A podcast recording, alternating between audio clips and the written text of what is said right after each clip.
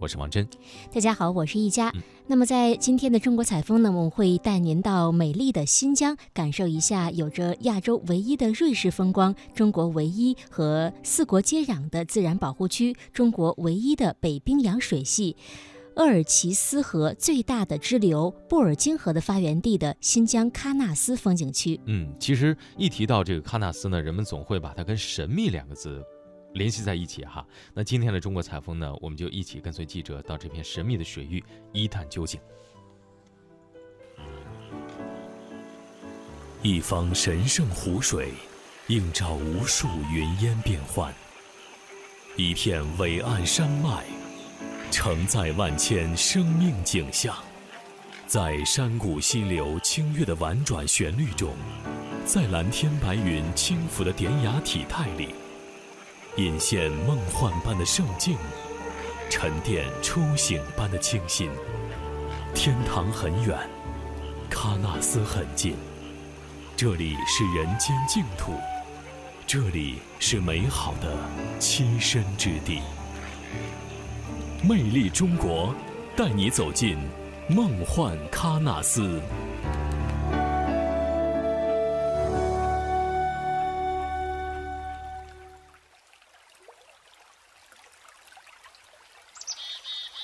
喀纳斯，这是一片遗落在人间的仙境。旅行车在阿尔泰山迂回前进，在车窗之外，密密匝匝的白桦林。色彩绚丽的草甸，磅礴逶迤的群山雪峰，这里的垂直景色无以伦比。卧龙湾、月亮湾、神仙湾，鄂尔齐斯河的支流穿过森林草原，在每一个拐角处都形成一道美景。这样的美景，让人心动，更让人向往。在清晨，喀纳斯的静与美。难以用语言来表达。一条小径，一汪溪水，一簇野花，一幢木屋，在青山绿水的映衬之下，在第一缕金色阳光的抚摸下，充满灵气，美得让人窒息。朝霞出来，柔和的像蒙在雪山上的一层橙色轻纱，眼前的这一汪湖水的景致也起了变化。而雪山的倒影，也是如此清晰。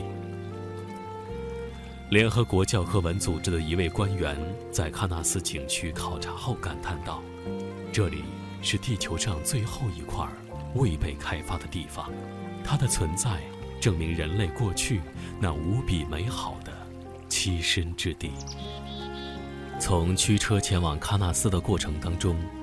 沿途上一路那风雨世间和岁月造化的苍凉，满眼的翠绿神秘的传说，总会将人们的视觉和情思锁定在这个梦幻迷离的奇妙仙境，让思想在这里止步、定格、畅游，久久不愿离去，尽情收获每一分每一秒的喜悦。大自然的鬼斧神工、神奇魔力，一步步将人引向心灵的归宿，引向那向往已久、魂牵梦绕的天堂。喀纳斯是远近有名的，距离喀纳斯还有上百公里，便到处弥漫着有关喀纳斯的传说和信息。硕大的广告上写着：“天堂很远，喀纳斯很近。”意思是说。喀纳斯像人间天堂一样，可天堂可望不可及，而喀纳斯却可以抵达。听众朋友，大家好，我是中央台记者杨光。那么我现在身处的位置是在阿尔泰地区的喀纳斯国家地质公园自然保护区，同时呢，也是一个非常著名的风景名胜区。那么此刻在我向南望去呢，是我们的古冰斗。它们的三面呢是被陡崖峭壁所环绕，而且向山坡的方向所开口。当然，它的开口处的海拔大约在两千三百米，而且这个公园内冰斗啊，主要分布在古雪线附近的高海拔地区。如果说是按其路高度呢，可以分为三层，分别是两千两百到两千四百米的冰斗，还有两千四百零一米到两千六百五十米的冰斗，以及两千六百五十一到两千九百米的冰斗。那么此刻跟我在一起的是喀纳斯国家地质公园的导游王欣彤小姐。欣彤你好。啊，你好。哎呀，我来到这个喀纳斯地区啊，呃，我觉得这里处处都是风景，而且一个不需要任何摄影技术的游客来到这里，他随手拍上一张照片，都能够成为一个电脑桌面或者一个极棒的一个风景画面。对，对于没有来过喀纳斯的人呢，听到这句话可能觉得很夸张。嗯，但是真的来到这儿以后呢，你就感慨，真的是一个客观描述。而且我看到附近都是被这种群山环绕，呃，在我的眼下有这个喀纳斯湖。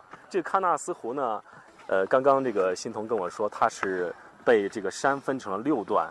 对，是基岩平台一种。基岩平台。对，基岩平台，它均匀的呢分成了一至六道湾。嗯。它也是以这样一直流到湾闻名于世的。哦，其实我看到这个喀纳斯湖啊，就像，呃，一个玉石一般，清脆的，而且非常有厚度、非常有深度的这种感觉，给人感觉特别温暖。虽然是现在是七月份吧，但是我觉得这种，呃，凉爽的气候。此刻我穿的是一件单薄的这个外套以及一件 T 恤，已经觉得这个气候是非常宜人，非常的舒服，而且放眼望去，天上的云彩好像就是很多大的棉絮一样。这种棉絮它不是呈伞状的，而是呈那种团状的，非常有呃独立之感，而且这种感觉又像我们中国呃水墨画当中那种浓墨重彩的效果是一样的。喀纳斯湖之美，美就美在它远离尘世的喧嚣，百木葱郁，草地如毯，溪流清幽，一湾深奥的湖泊镶嵌在群山环抱之中。漫长的湖面如美丽的弯月，依山连影，清波连连，珊瑚林草，秀美中透出宁静，处处散发着它迷人高雅的魅力。